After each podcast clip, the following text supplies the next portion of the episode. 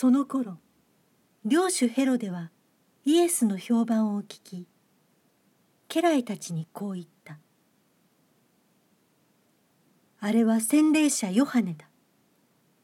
死者の中から生き返ったのだ。だから奇跡を行う力が彼に働いている。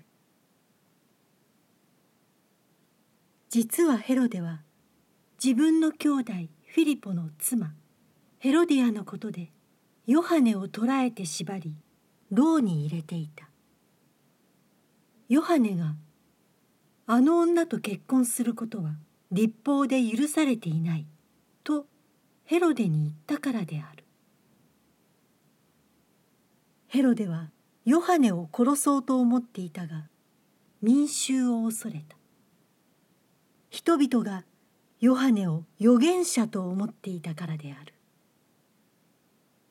ところがヘロデの誕生日にヘロディアの娘が皆の前で踊りを踊りヘロデを喜ばせた。それで彼は娘に「願うものは何でもやろう」と誓って約束した。すると娘は母親にそそのかされて洗礼者ヨハネの首を盆に乗せてこの場でください」と言った。王は心を痛めたが誓ったことではあるしまた客の手前それを与えるように命じ人を使わして牢の中でヨハネの首をはねさせた。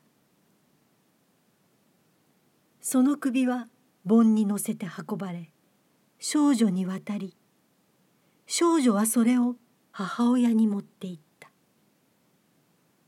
それからヨハネの弟子たちが来て遺体を引き取って葬りイエスのところに行って報告した。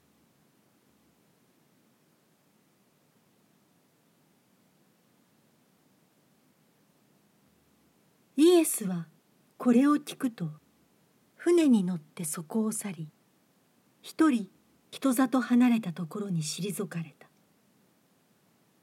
しかし群衆はそのことを聞き方々の町から歩いて後を追った。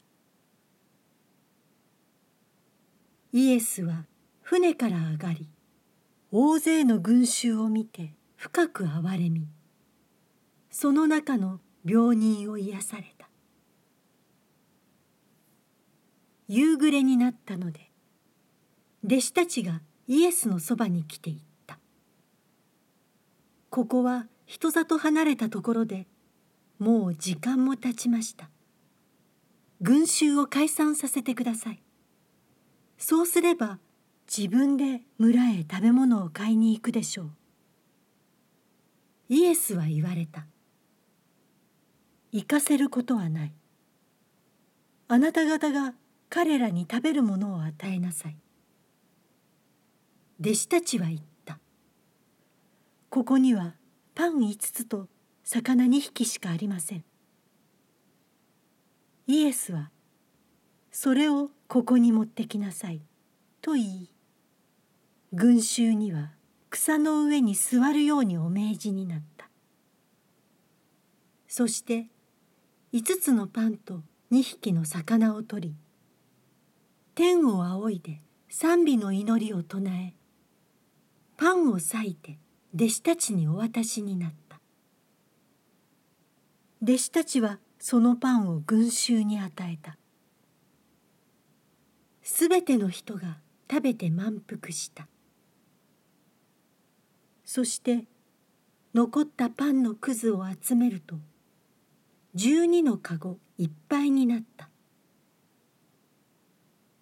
食べた人は女と子供を別にして男が五千人ほどであった。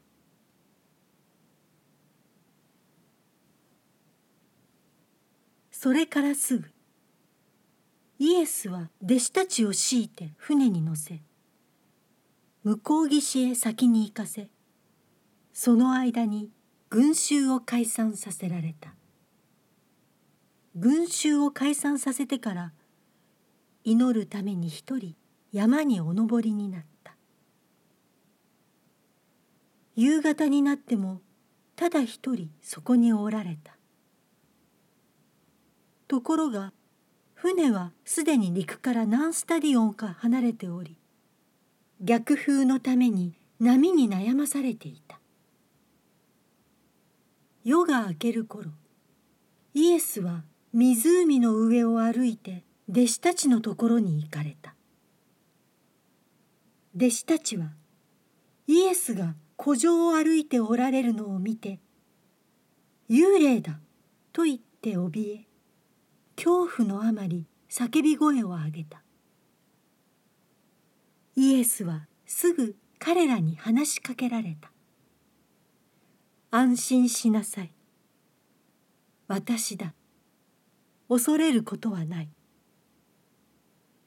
するとペトロが答えた「主よあなたでしたら私に命令して水の上を歩いてそちらに行かせてください」イエスが「来なさい」と言われたのでペトロは船から降りて水の上を歩きイエスの方へ進んだ。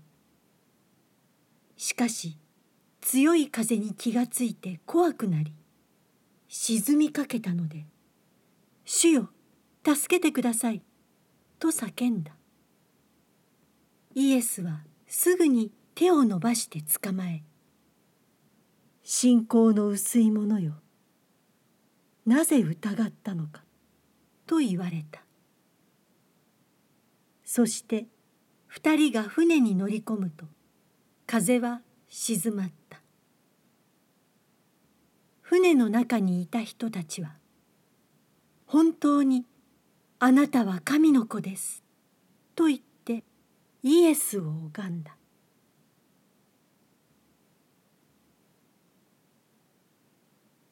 こうして一行は湖を渡りゲネサレトという土地に着いた。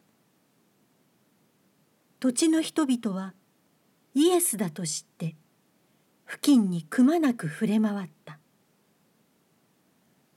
それで人々は病人を皆イエスのところに連れてきてその服の裾にでも触れさせてほしいと願った。触れた者は皆癒された。